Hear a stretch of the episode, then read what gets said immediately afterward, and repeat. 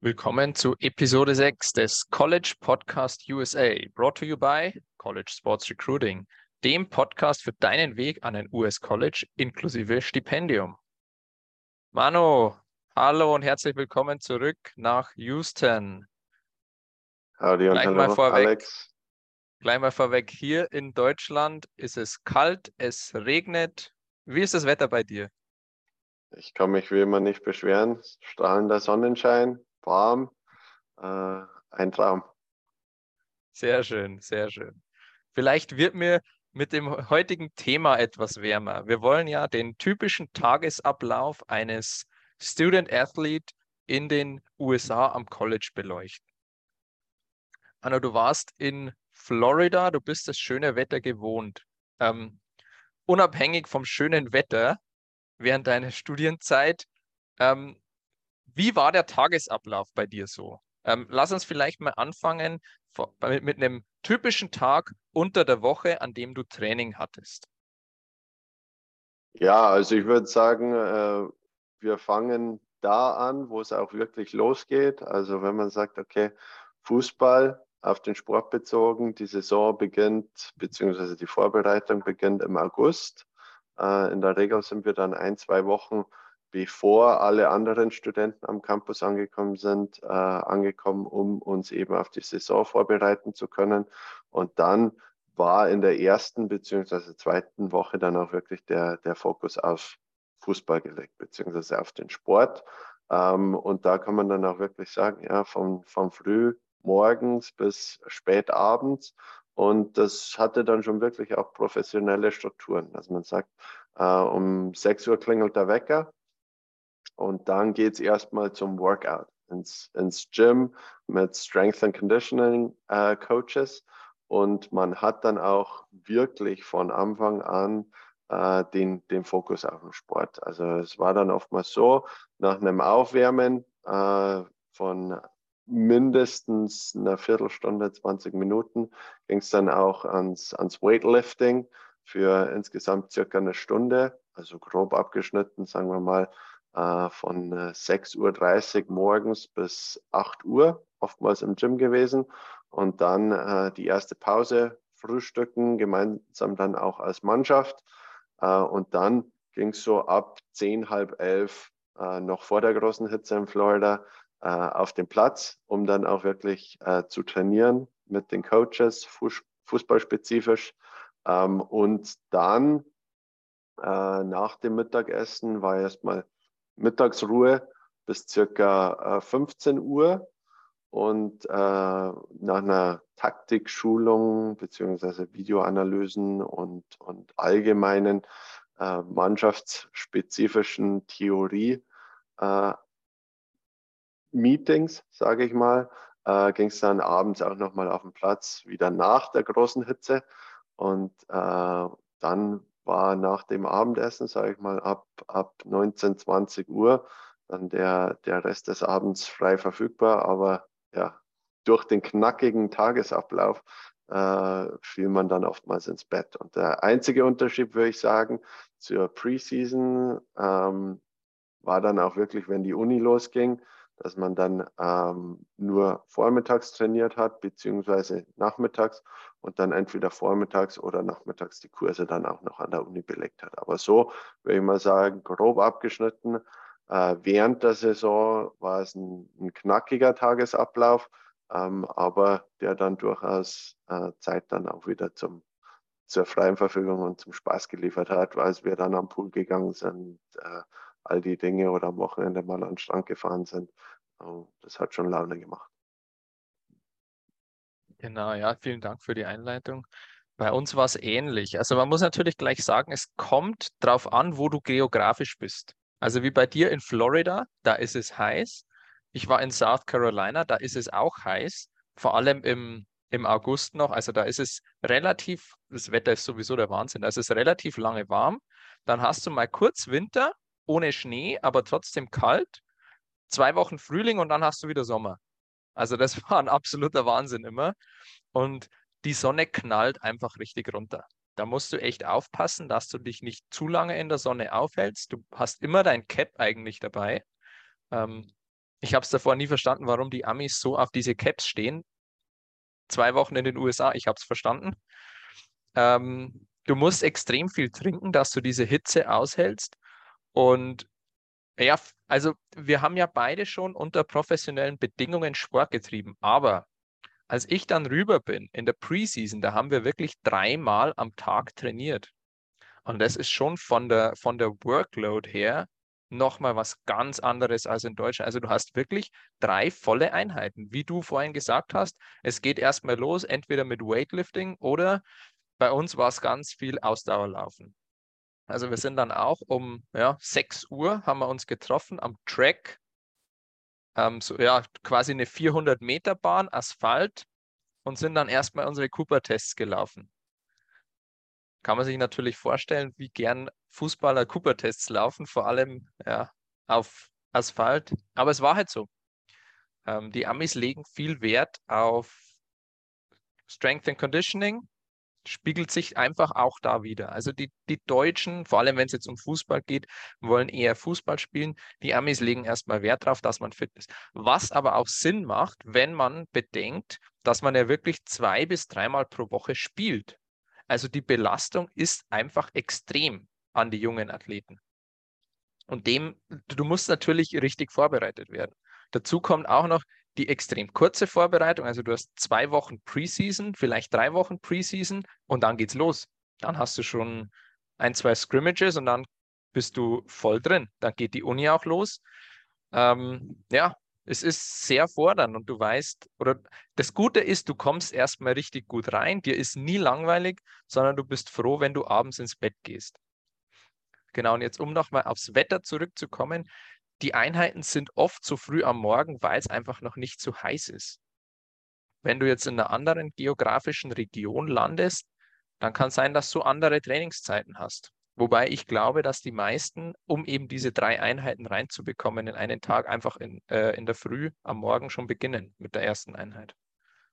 Und zu der Thematik kann man vielleicht auch noch festhalten, dass die NCAA, also der Verband, der den Unisport regelt, auch klare Vorschriften gibt, wie oft trainiert werden darf, wie viele Stunden auf dem Platz, also wenn man jetzt Tennis oder Fußball oder Golfen sieht, äh, verbringt werden dürfen und in welchem Umfang. Ja, also die Coaches dürfen da dann auch nicht, sag ich mal, eine Stunde länger machen oder weniger dürfen sie immer machen, aber Maximalbelastung ist da ganz klar reglementiert. Äh, von daher bewegt man sich auch in einem gewissen Rahmen, der einzuhalten ist. Und äh, da sind dann auch gewisse Limitierungen. Eine Anekdote, die ich vielleicht noch teilen kann, weil du es auch angeschnitten hattest.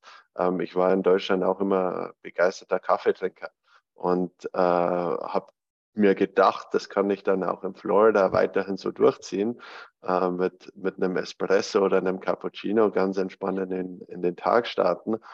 Hab dann aber relativ schnell gemerkt, dass äh, die Kopfschmerzen da gar nicht so mitmachen, da, durch die Dehydrierung und die, äh, das schwüle Wetter dann auch. Und äh, bin seitdem dann auch auf Tee umgestiegen. Also das sind schon Dinge, äh, mit denen man sich anpassen muss. Und äh, auch in meinem ersten äh, Testspiel damals nach einer richtigen Einheit beziehungsweise nach einer richtigen Woche von, von Einheiten, äh, als ich mich dann als Torwart mal abdrücken wollte und, und den Ball halt, um den Ball zu halten, den ich dann auch gehalten habe, äh, bin ich aufgekommen und hatte in beiden äh, Waden Krämpfe. Also das merkt man dann schon auch die, die Umstellung, obwohl man äh, aus professionellen äh, Bedingungen kommt, äh, ist, ist das Wetter und die klimatischen Verhältnisse einfach ganz was anderes. Und weil du es eben auch gesagt hattest, also es ist jetzt nicht nur im Fußball so, wo der Wert auf das Athletische gelegt wird. Ähm, genau wie wir Fußballer waren auch die, die Volleyballer, die Tennisspieler äh, um 6 Uhr morgens äh, beim Weightlifting und äh, mussten das alles, alles genauso durchziehen wie wir, äh, nur mit einem anderen Fokus dann halt wieder. Aber ja, in den USA wird viel auf, auf die Athletik ähm, geschwört und äh, da merkt man dann schon auch einen Unterschied zu Deutschland. Genau, aber es hat ja auch ähm, den positiven Effekt. Also du merkst es wirklich auch am Platz. Die Leute sind einfach athletisch besser als sie in, in Deutschland, wenn ich das mal vergleichen kann. Ähm, aber ja, auch lustig, dass du mir das erzählst. Das, die Geschichte kannte ich noch gar nicht. Deinen Umstieg von Kaffee auf Tee. Ja, echt spannend. Und auch lustig, dass du das mit den Kopfschmerzen erwähnst, muss ich nämlich auch sagen. Meine ersten beiden Tage in Anderson hatte ich massive Kopfschmerzen. Ähm, und das, obwohl wir eigentlich nur morgens laufen waren. Also wir durften noch gar nicht auf den Platz. Ich habe bei ja, ähm, Kommilitonen geschlafen vom Team und hatte massive Kopfschmerzen, eben weil es so wahnsinnig heiß war und ich das von Deutschland nicht gewohnt war, dass ich so viel Wasser trinke. Und ja, habe ich mir natürlich dann am dritten Tag sofort angefangen und bin dann auch umgestiegen in den USA von ähm, Wasser mit Kohlensäure zu stillem Wasser. Und seitdem kann ich nur noch stilles Wasser trinken, weil du musst einfach so viel Wasser trinken und irgendwann passt es mit dem Magen nicht mehr, wenn du so viel Kohlensäure drin hast. Da musst du die ganze Zeit aufstößen, du fühlst dich schlecht. Ist auch gesundheitlich nicht so gut für den Magen als stilles Wasser. Und ja, seitdem trinke ich nur noch stilles Wasser.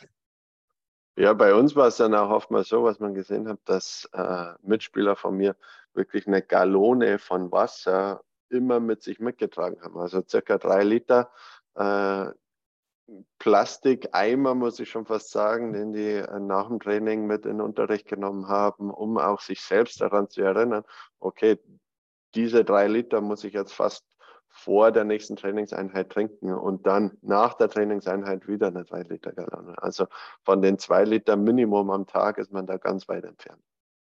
Ja, muss ich auch sagen. Ich glaube, mein, mein bester Tag waren neun Liter, so um den Dreh. Drei Einheiten, neun Liter, ja. Das, aber das brauchst du dann einfach. Weißt du, wir haben ja. Oktoberfest.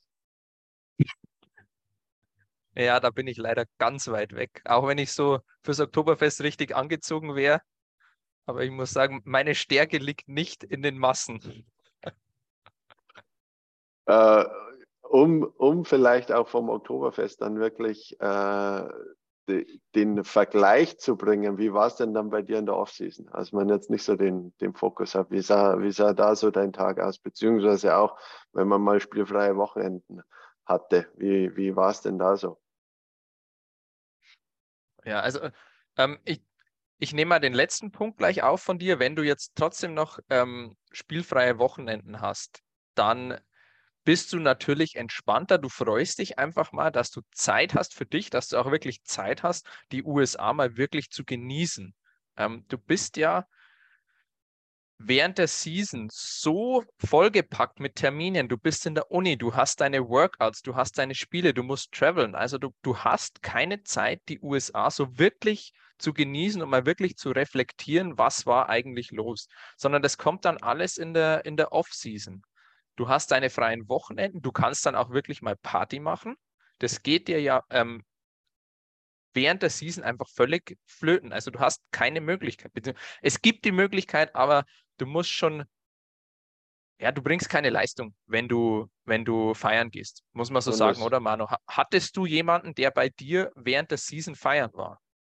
Ja, doch, durchaus. Es kommt natürlich auch immer auf die Leistung drauf an, äh, um wie die Saison läuft. Ja, wenn du die ersten drei, vier Spiele verlierst, dann ist ja die Saison mehr oder weniger abgehakt. Dann, dann hat sich mal der, der Fokus einiger Spieler äh, ganz, ganz schnell auf was anderes gelegt. Und das war dann oftmals äh, Downtown Tampa und nicht mehr äh, Downtown Fußballplatz. Ja, also das, das merkt man schon. Also es ist schon durchaus was geboten. Und ich muss auch sagen, wenn wir ein Spiel gewonnen haben, äh, und am nächsten Tag war trainingsfrei oder nur ein lockeres Auslaufen, dann hat man das schon auch äh, genossen und dann auch die eine oder andere Hausparty mitgenommen.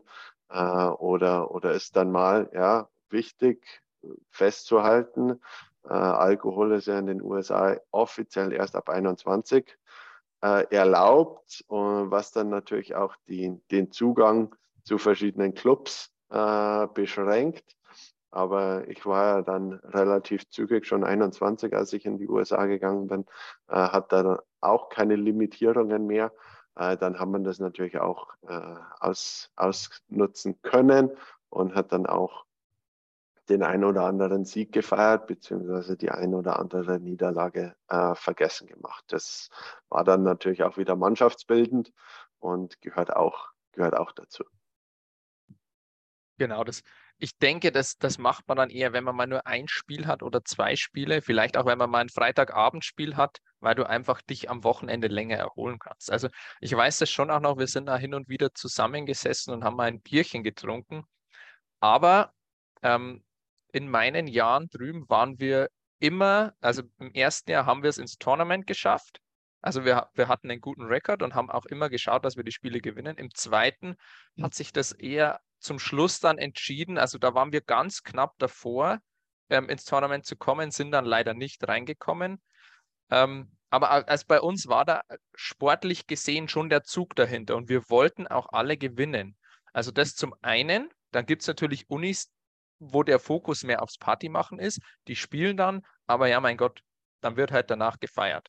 Ähm, also mehr so im Fußball würde man sagen Kreisliga. Das war bei uns nicht der Fall. Aber ich habe auch bewusst so eine Uni gewählt, wo der Fokus hier wirklich ähm, auf eine gute akademische Ausbildung und auf ja, sportliches Gewinnen, also schon ja, beides einfach ähm, gelegt ist.